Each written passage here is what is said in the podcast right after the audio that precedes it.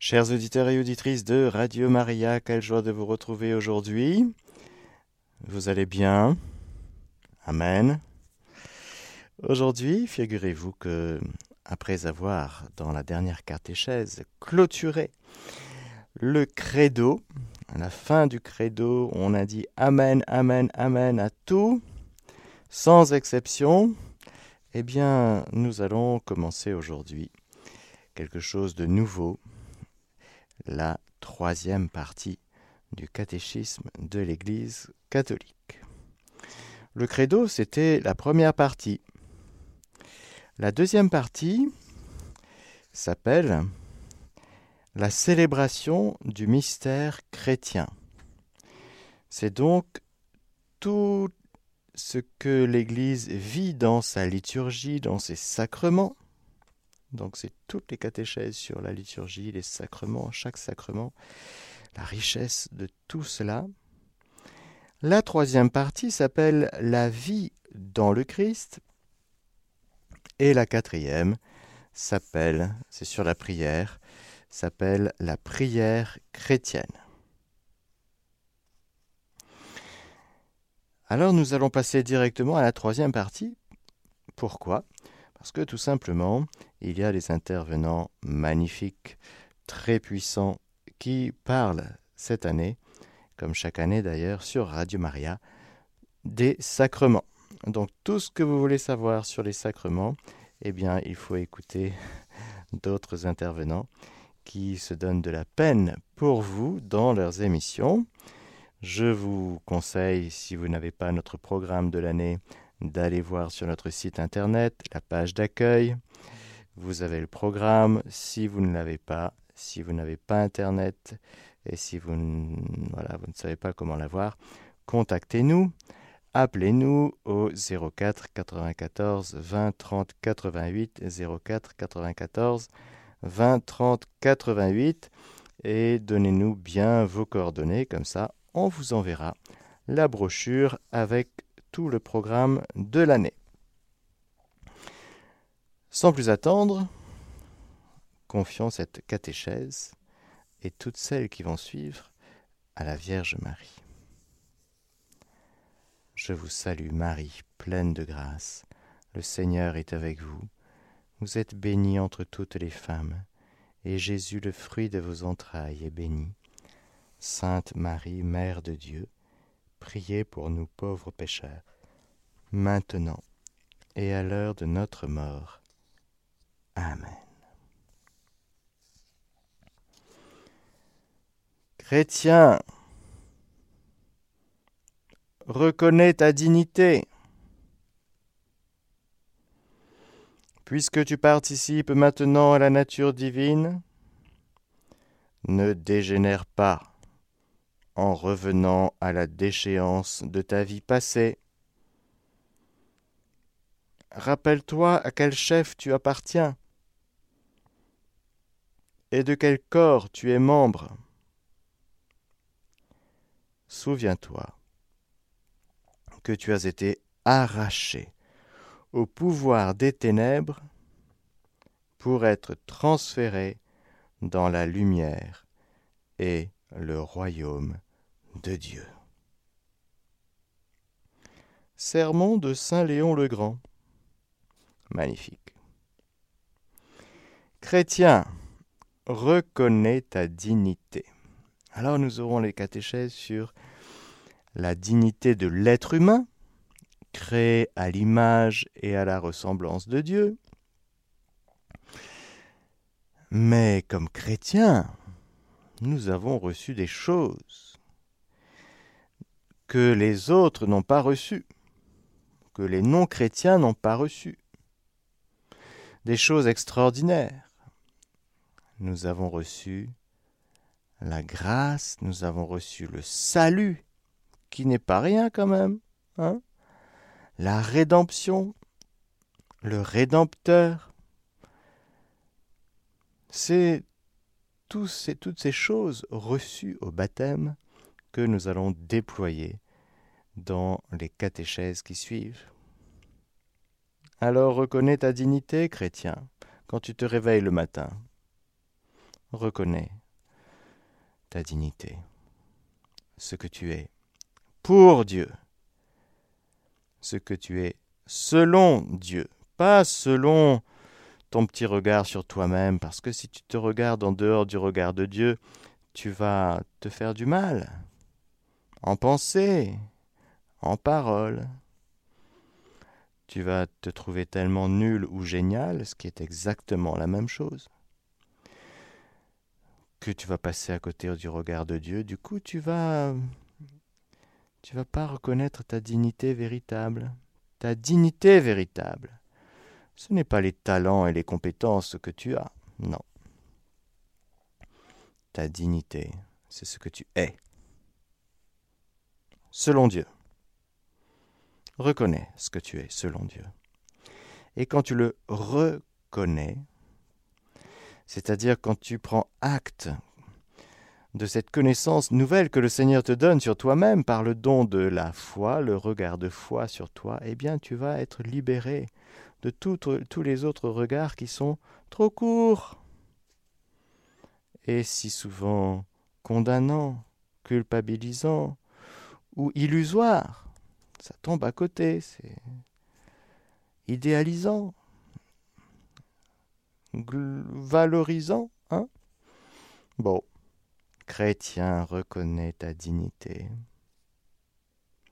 Puisque tu participes maintenant à la nature divine, ne dégénère pas en revenant à la déchéance de ta vie passée. Rappelle-toi à quel chef tu appartiens. C'est qui ton chef? C'est qui le boss de ta vie? Et tu es contente de, du Big Boss? Pas du Big Brother, du Big Boss. Et de quel corps tu es membre? Souviens-toi que tu as été arraché au pouvoir des ténèbres. C'est magnifique. Fais mémoire de ça. Faire mémoire, c'est faire mémoire de l'œuvre de Dieu dans ta vie, du passage de Dieu, de la Pâque du Seigneur.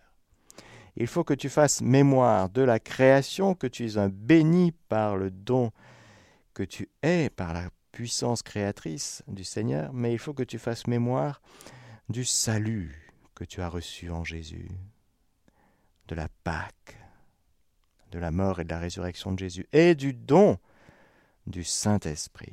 N'oublie jamais le don du Saint-Esprit. Fais mémoire de ça, c'est-à-dire rends-toi présent devant cette réalité si belle, tu es devenu chrétien. Tu étais païen, tu étais peut-être juif, musulman, bouddhiste, que sais-je. Ou peut-être que tu es né dans une famille catholique, mais tu n'es pas né chrétien. Non, on n'est pas chrétien de père en fils. On est devenu, on devient chrétien. Alors le symbole de la foi a professé la grandeur des dons de Dieu à l'homme, dans l'œuvre de sa création, et plus encore par la rédemption et la sanctification. Ce que la foi confesse, les sacrements le communiquent.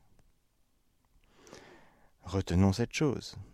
Ce que la foi confesse, les sacrements le communiquent. Ah, c'est pour ça que c'est grand, un sacrement. Par les sacrements qui les ont fait renaître, les chrétiens sont devenus enfants de Dieu, participants de la nature divine. En reconnaissant dans la foi leur dignité nouvelle, les chrétiens sont appelés à mener désormais une vie digne de l'évangile du Christ. Et oui, ce n'est pas deux, trois gouttes d'eau avec euh, deux, trois dragées et deux, trois apéros que... Non, non, c'est, non. Tu es devenu chrétien pour vivre la vie que tu as reçue. C'est le début, le baptême, c'est le début, un début magnifique, qui t'a arraché au pouvoir des ténèbres. Il y a donc un avant et un après le baptême. Mais, s'il te plaît, si tu es devenu chrétien, si nous sommes devenus chrétiens, frères et sœurs, ce n'est pas pour dormir. Ce n'est pas pour laisser de côté ce que nous avons reçu au baptême.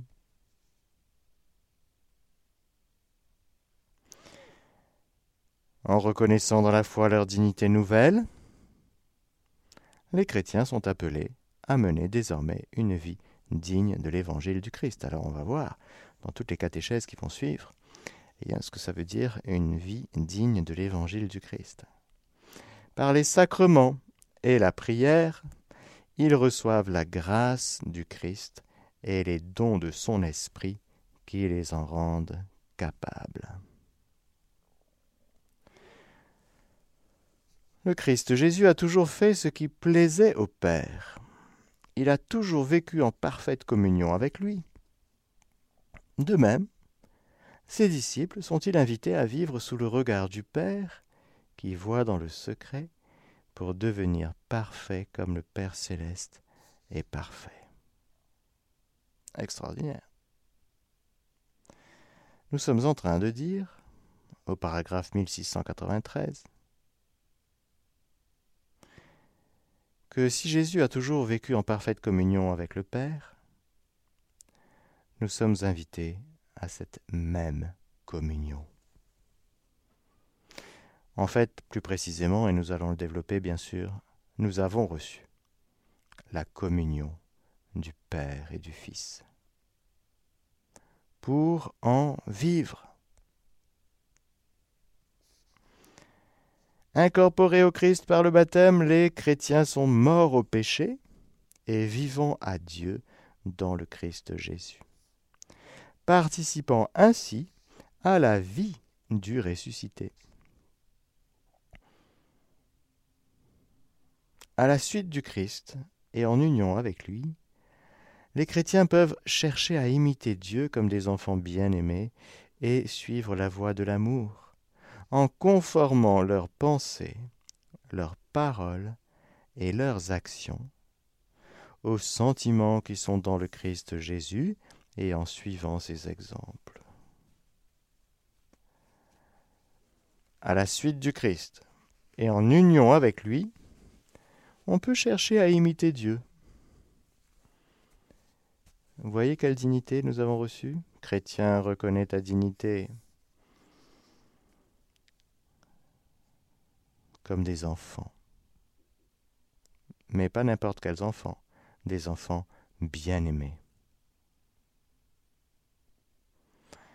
En conformant nos pensées, nos paroles et nos actions à, aux pensées, aux paroles, aux actions de Jésus. Justifiés par le nom du Seigneur Jésus-Christ et par l'Esprit de notre Dieu, sanctifiés et appelés à être saints, les chrétiens sont devenus le temple de l'Esprit Saint.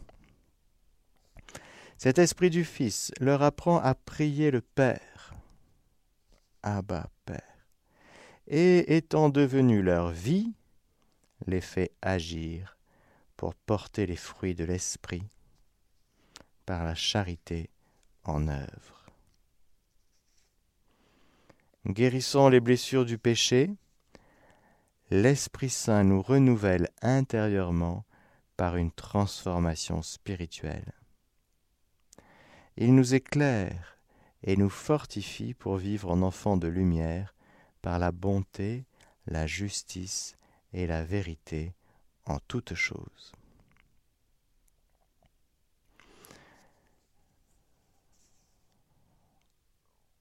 Nous avons été justifiés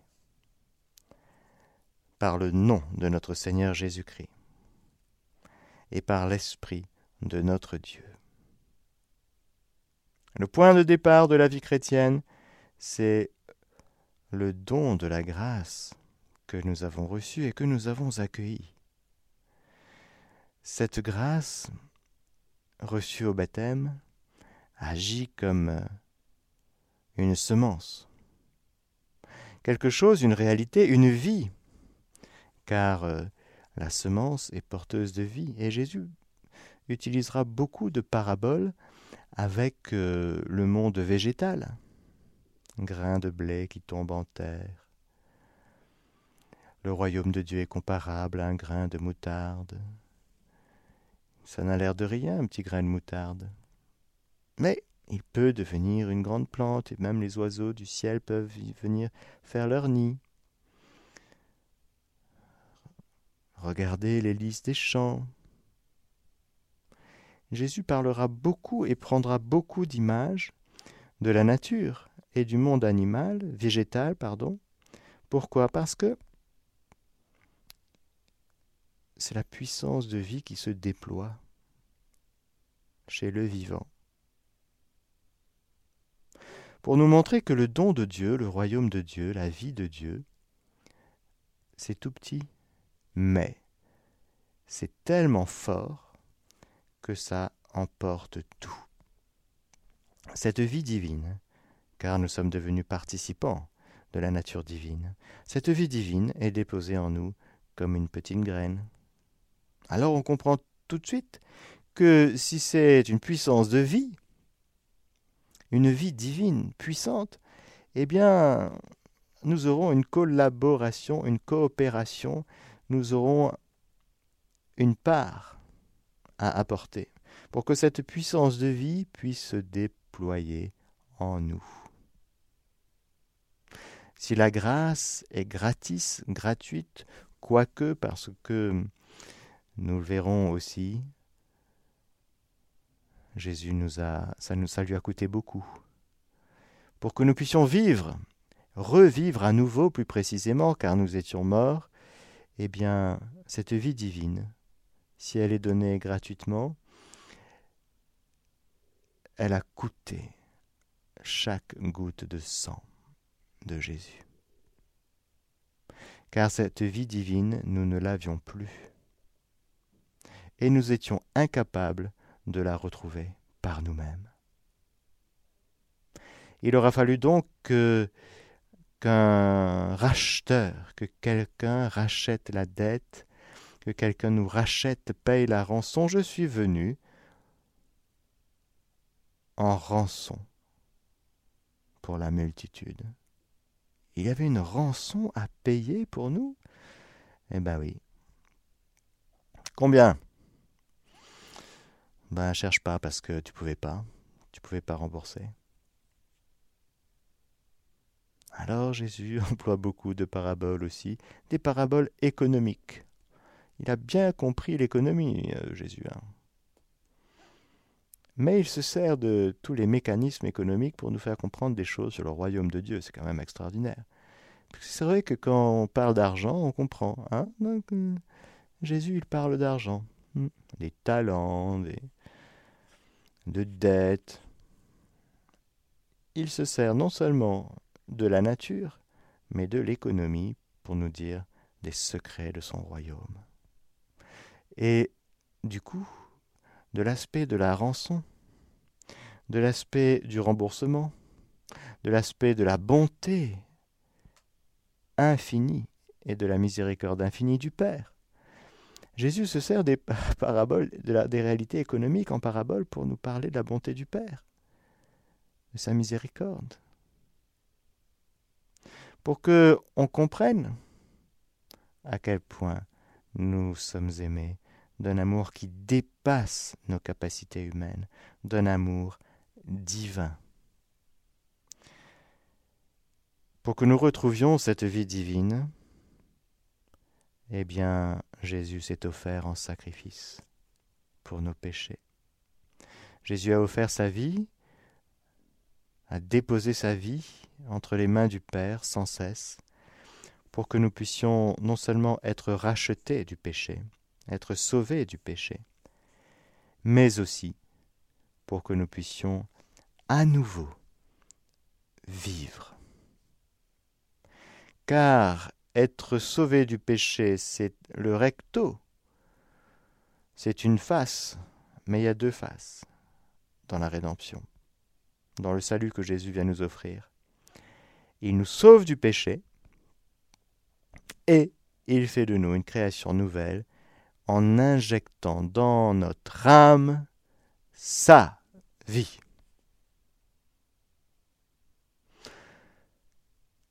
Il y a donc tout cet, aspect de sa vie en nous, de la vie divine déposée en nous. La vie dans le Christ. La voie du Christ mène à la vie. Une voie contraire mène à la perdition. La voie qui mène à la perdition est large et beaucoup la prennent parce qu'elle est plus facile, elle est plus immédiate.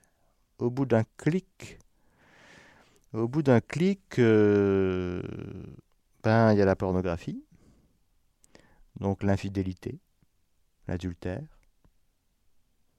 C'est fou ce qu'on peut, ce à quoi on peut accéder au bout d'un clic. Toutes ces voies de perdition sont très accessibles. Elles sont faciles d'accès. La voie du Christ qui mène à la vie, et non pas à la perdition, non pas à la mort, eh bien, elle est plus étroite. C'est-à-dire, il faut passer par le cœur, notre cœur, notre cœur écoutant, notre cœur obéissant. Et ça demande de ne pas vivre en superficie, de ne pas vivre en périphérie, mais vivre au-dedans de notre cœur, là où le Seigneur se trouve, là où il a déposé sa loi nouvelle. Car, frères et sœurs, notre cœur a été refait. De même que Moïse avait reçu la loi ancienne de Dieu sur la montagne du Sinaï, Maintenant, les apôtres reçoivent du Christ, le Fils de Dieu, le Seigneur du ciel et de la terre, la loi nouvelle, non plus écrite sur les tables de pierre, mais gravée par l'Esprit Saint dans le cœur des croyants. Le Christ donne la force de vivre selon la vie nouvelle. Il vient accomplir en nous ce qu'il a commandé pour notre bien. Le passage de la loi mosaïque, c'est-à-dire celle de Moïse, le passage de la loi divine écrite sur les tables de pierre, qui était tout le temps devant nos yeux pour nous dire euh, Tu n'y arrives pas. Regarde, c'est marqué. La loi nouvelle, celle de l'Esprit Saint, c'est beaucoup plus subtil. La loi nouvelle viendra, nous le verrons évidemment, car nous sommes dans cette catéchèse, dans une catéchèse d'introduction. La loi nouvelle, celle de l'Esprit Saint, gravée dans nos cœurs par l'Esprit Saint. Du coup, ce sera beaucoup plus difficile, beaucoup plus exigeant, parce que c'est facile d'aller voir ce qui est écrit sur une table de pierre et de se dire Ah oui, c'est vrai, zut. Zut, le quatrième commandement, quand même. Ah oui, zut, premier commandement, ah ben oui, bien sûr, c'est Dieu en premier. ah oui. Là, c'est dans le cœur. Et alors, le Seigneur prend beaucoup de risques parce qu'en gravant sa loi nouvelle dans le cœur des croyants, c'est une invitation à, aller dans son cœur, chacun pour chacun de nous, à écouter ce qu'il y a dans le cœur, à écouter la parole de Dieu, vivre de son amour qui est déposé, répandu dans notre cœur par le Saint-Esprit, et vivre selon, c'est-à-dire dans le souffle de cet esprit qui est répandu dans notre cœur. Nous verrons donc, dans plusieurs catéchèses, l'Esprit Saint, mais aussi le cœur de l'homme. Qu'est-ce que c'est que le cœur quand on dit, eh bien, prier avec le cœur, aimer avec le cœur, vivre avec son cœur, qu'est-ce que ça veut dire?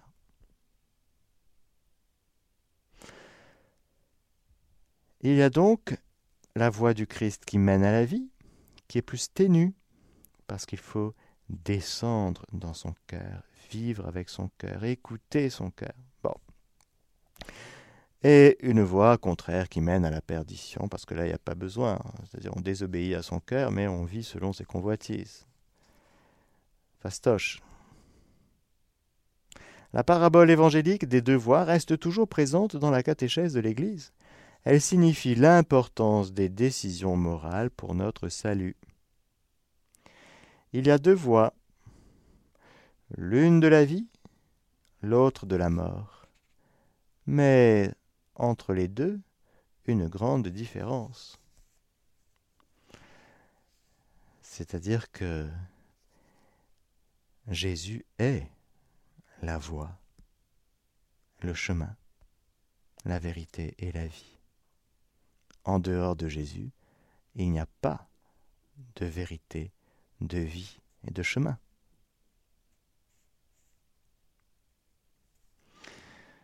Dans la catéchèse, je suis au paragraphe 1697, il importe de révéler en toute clarté la joie et les exigences de la voix du Christ. VOIE. La catéchèse de la vie nouvelle. La vie nouvelle en lui sera, premier tiré, une catéchèse du Saint-Esprit. Alléluia. Maître intérieur de la vie selon le Christ, doux hôte et ami qui inspire, conduit, rectifie et fortifie cette vie. Nous aurons donc des catéchèses sur le Saint-Esprit. On a toujours besoin de catéchèses sur le Saint-Esprit. Une catéchèse de la grâce, car c'est par la grâce que nous sommes sauvés, et c'est encore par la grâce que nos œuvres peuvent porter du fruit pour la vie éternelle. Nous verrons ce que c'est que la grâce, et la vie dans la grâce. Une catéchèse des béatitudes, car la voie du Christ est résumée dans les béatitudes, seul chemin vers le bonheur éternel auquel le cœur de l'homme aspire. Nous verrons donc ce que c'est que le bonheur. Nous verrons donc les béatitudes. Nous ferons aussi une catéchèse sur euh, le malheur. Qu'est-ce que c'est que le malheur? Bienheureux vous, et puis Jésus a parlé Malheureux êtes-vous. Ça vaut le coup de regarder de plus près. Parce que on peut s'y retrouver. Et ça peut être euh, occasion pour nous de dire ben oui, c'est vrai. C'est vrai, j'ai mis de l'énergie, j'ai mis j'ai fait les trucs, j'ai pensé les trucs et c'est vrai. Jésus merci car toutes tes paroles sont des bonnes nouvelles toutes tes paroles sont profondément vivifiantes, libératrices, puissantes, sont lumière, sont vie. Et quand Jésus dit Malheureux vous, ben, c'est pas pour nous condamner. C'est pour nous dire Mais regarde, tu fais pas comme il faut, tu prends ta vie euh, pas du bon côté. Tu prends ta vie, je vais te montrer comment heureux vous, bienheureux vous, etc. etc. C'est très important. Il faudra, on, on, va bien regarder ça de très très près. C'est très important parce que le Seigneur nous veut heureux, frères et sœurs. Il ne veut pas que nous soyons mal heureux. On verra donc la différence qu'il y a entre être malheureux et souffrir, parce que nous, on, on dit, ben, quand je souffre, je suis malheureux. Ben, peut-être. Mais tu peux être heureux et souffrir aussi. Preuve que la souffrance, il faudra bien regarder aussi ce que c'est par rapport à cette grande question de notre vie qu'est le bonheur. Donc une catéchèse sur le Saint-Esprit, sur la grâce, sur les béatitudes, une catéchèse du péché et du pardon. Car sans se reconnaître pécheur, l'homme ne peut connaître la vérité sur lui-même, condition de l'agir juste, et sans l'offre du pardon, il ne pourrait supporter cette vérité. C'est vrai ça. Si quelqu'un dit je n'ai pas de péché, il fait de Dieu un menteur. C'est-à-dire, il dit que ben Jésus n'est venu pour rien. Ah, moi mon père, j'ai pas péché, hein, j'ai pas tué, j'ai pas volé, donc j'ai pas péché. ben moi je savais pas qu'il y avait euh, plusieurs Immaculées Conceptions, moi je, je pensais qu'il y en avait qu'une. Donc, reconnaître, se reconnaître pécheur, c'est très important. Pas pour en, en, rajouter une couche sur notre culpabilité que nous nous infligeons déjà beaucoup à nous-mêmes, pas du tout. Mais sans se reconnaître pécheur, l'homme ne peut connaître la vérité sur lui-même, c'est-à-dire à quel point il est aimé d'un amour miséricordieux. Le Seigneur nous aime d'un amour miséricordieux. On ne peut pas faire l'impasse sur la miséricorde et donc sur ce Dieu infiniment bon qui nous aime avec notre misère, à laquelle on essaie d'échapper tout le temps. Mais on peut essayer d'échapper à notre misère par nous-mêmes, pour nous-mêmes, pour, faire plaisir aussi aux, aux alentours. Mais le Seigneur, quand il nous montre notre péché, notre misère, c'est pour manifester son amour et pour qu'on soit bouleversé par son amour.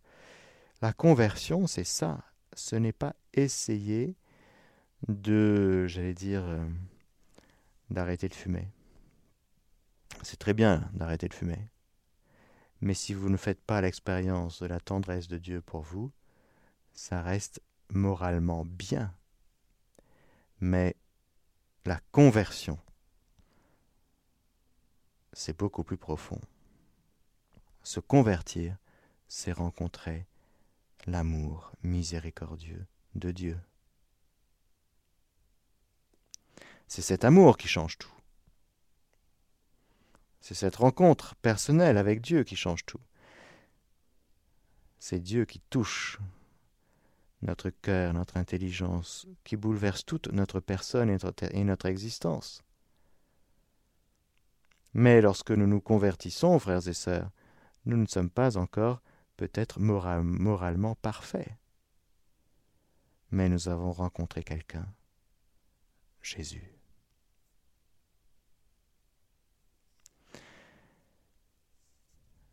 Alors je relis cette phrase.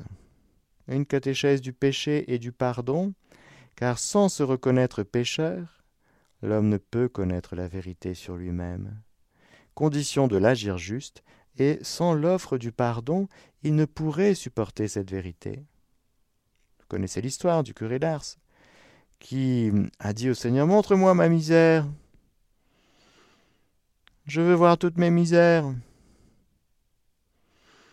Ben, le curé d'Ars, après, il a dit euh, Je vous déconseille de dire ça au Seigneur, parce qu'en fait, sans la grâce et sans cette présence forte du Seigneur qui nous aime, la vue de l'étendue de notre misère peut nous accabler à un point dangereux pour nous. Donc, on, voit là que le plus important dans notre vie, ce n'est pas arriver à une perfection morale selon l'idéal que nous avons. Même si, encore une fois, évidemment, et nous verrons dans les catéchèses, nous verrons les vertus morales, les vertus théologales, les vertus, toutes les vertus. Mais il y a quelque chose durant notre vie qu'il ne faut pas louper, c'est la rencontre avec Jésus.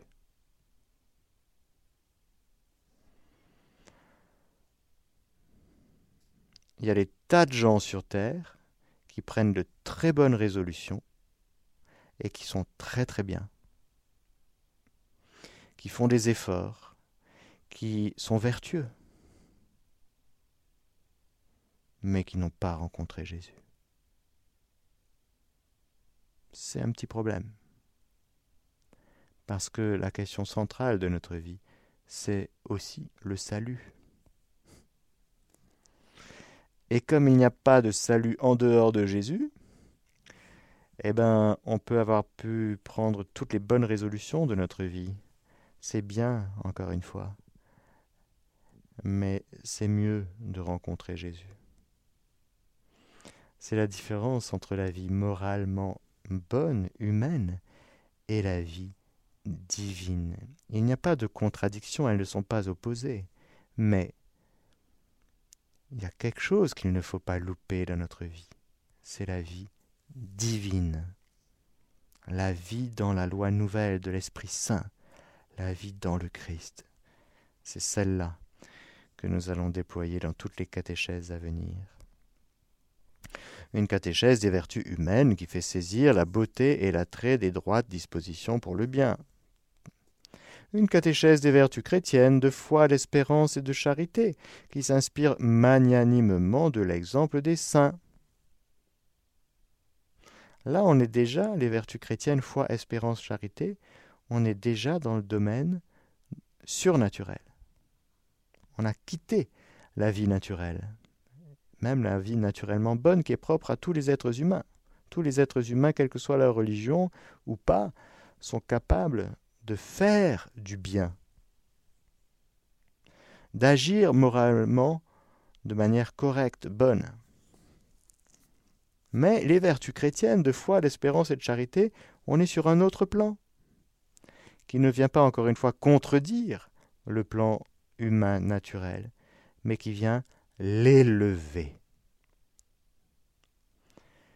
Qui vient aussi, on dit ça de la grâce, qui vient purifier, guérir notre nature humaine, mais qui vient aussi l'élever pour la consommer dans la gloire, car toute cette vie de la vie du Christ, vécue ici-bas par chacun de nous, frères et sœurs, elle va éclore dans la gloire. C'est la vie vécue dans la foi est déjà le commencement de la vie éternelle. Ce que nous avons commencé à vivre avec le Seigneur en vérité, dans la vérité de son amour, ici-bas, eh bien, ce sera la même chose. Sous un mode différent. Mais ce sera la même chose. C'est-à-dire nous allons continuer à vivre de son amour, mais dans la gloire. C'est pour ça que la grâce, vivre dans la grâce, c'est déjà le commencement de la gloire. La gloire, ce sera l'éclosion, ce sera la fleur. Ici-bas, c'est dans la foi, c'est pas dans la claire vision. Donc il y a un peu d'épines encore, ça gratte un peu, il y a des intempéries, il y a, il y a des saisons. Voilà, un peu des hauts et des bas, hein, comme on dit il y a un combat, une lutte, un combat spirituel. Une catéchèse du double commandement de la charité déployée dans le décalogue. Une catéchèse ecclésiale, car c'est dans les multiples échanges des biens spirituels, dans la communion des saints, que la vie chrétienne peut croître, se déployer et se communiquer. Donc, catéchèse du Saint-Esprit, de la grâce, des béatitudes, du péché, du pardon, des vertus humaines, des vertus chrétiennes, euh, double, euh, catéchèse du double commandement, de la charité, déployé dans le décalogue, une catéchèse ecclésiale, bref, tout ça, c'est un programme très très riche qui nous attend, frères et sœurs. La référence première et ultime de cette catéchèse sera toujours Jésus-Christ lui-même qui est le chemin, la vérité et la vie. C'est en le regardant dans la foi que les fidèles du Christ peuvent espérer qu'il réalise lui-même en, eux ses promesses, et qu'en l'aimant de l'amour dont il les a aimés, il fasse les œuvres qui correspondent à leur dignité. Philippiens Saint Jean-Eudes, pardon. Je vous prie de considérer que Jésus-Christ, notre Seigneur, est votre véritable chef, et que vous êtes un de ses membres. Il est à vous, comme le chef est à ses membres. Tout ce qui est à lui est à vous. Son esprit, son cœur, son corps son âme et toutes ses facultés. Et vous devez en faire usage comme de choses qui sont vôtres, pour servir, louer, aimer et glorifier Dieu. Vous êtes à lui comme les membres sont à leur chef. Aussi désire-t-il ardemment faire usage de tout ce qui est en vous, pour le service et la gloire de son Père, comme des choses qui sont à lui. Ma vie, disait saint Paul aux Philippiens, c'est le Christ. Magnifique parole de saint Jean-Eudes, frères et sœurs, et je terminerai par là cette catéchèse d'introduction à cette troisième partie du catéchisme qui s'appelle la vie dans le Christ, eh bien, notre vie chrétienne, c'est la vie du Christ en nous. C'est pour ça que c'est si grand. C'est pour ça, chrétien, reconnais ta dignité. La vie chrétienne, c'est le Christ en toi par toi, avec toi. Sa vie en nous, par nous, à travers nous, avec nous. Ah, c'est pour ça qu'elle est splendide, notre vie chrétienne. Et c'est pour ça que il nous faut considérer, frères et sœurs, que lorsque nous sommes devenus chrétiens, nous pouvons faire mémoire aujourd'hui de cela, nous pouvons faire mémoire aujourd'hui de notre baptême, faire mémoire de notre confirmation, c'est-à-dire se rendre présent à ce cadeau reçu du ciel. Tu as reçu le Christ. Que vas-tu faire maintenant de lui? Est-ce que pour vivre tu vas aller puiser en lui? Est-ce que pour penser tu vas aller puiser dans ses pensées? Est-ce que pour aimer Aujourd'hui, tu vas aller puiser dans son cœur, aimant. Est-ce que pour travailler, tu vas aller puiser dans ses travaux? Car le Fils de Dieu fait homme à travailler. Est-ce que pour euh, manger, boire, tout ce que vous pouvez faire, dit Saint Paul, faites tout dans le nom de Jésus pour la gloire du Père? Dans le nom de Jésus, c'est-à-dire en lui. Mais pourquoi en lui? Parce que lui, en lui, il y a tout. Il y a tout pour ta vie. Pour ta vie d'aujourd'hui. Si tu veux vivre, va puiser là où il y a tout ce qu'il faut pour toi. Tu veux apprendre à aimer, tu veux un peu de force pour l'épreuve que tu traverses, eh bien va puiser dans le Christ, dans sa passion puiser dans le cœur du Christ, calomnier, méprisé, face à des cœurs endurcis, qui comprenaient rien, qui voulaient pas comprendre aussi parfois.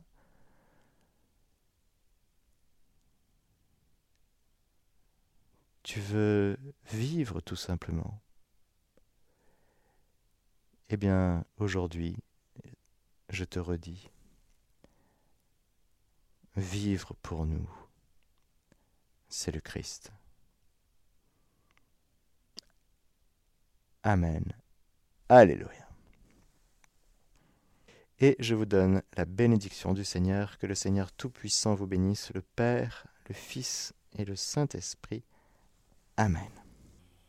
Chers auditeurs de Radio Maria, c'était la catéchèse du Père Mathieu, que vous pouvez réécouter en podcast sur notre site internet www.radiomaria.fr.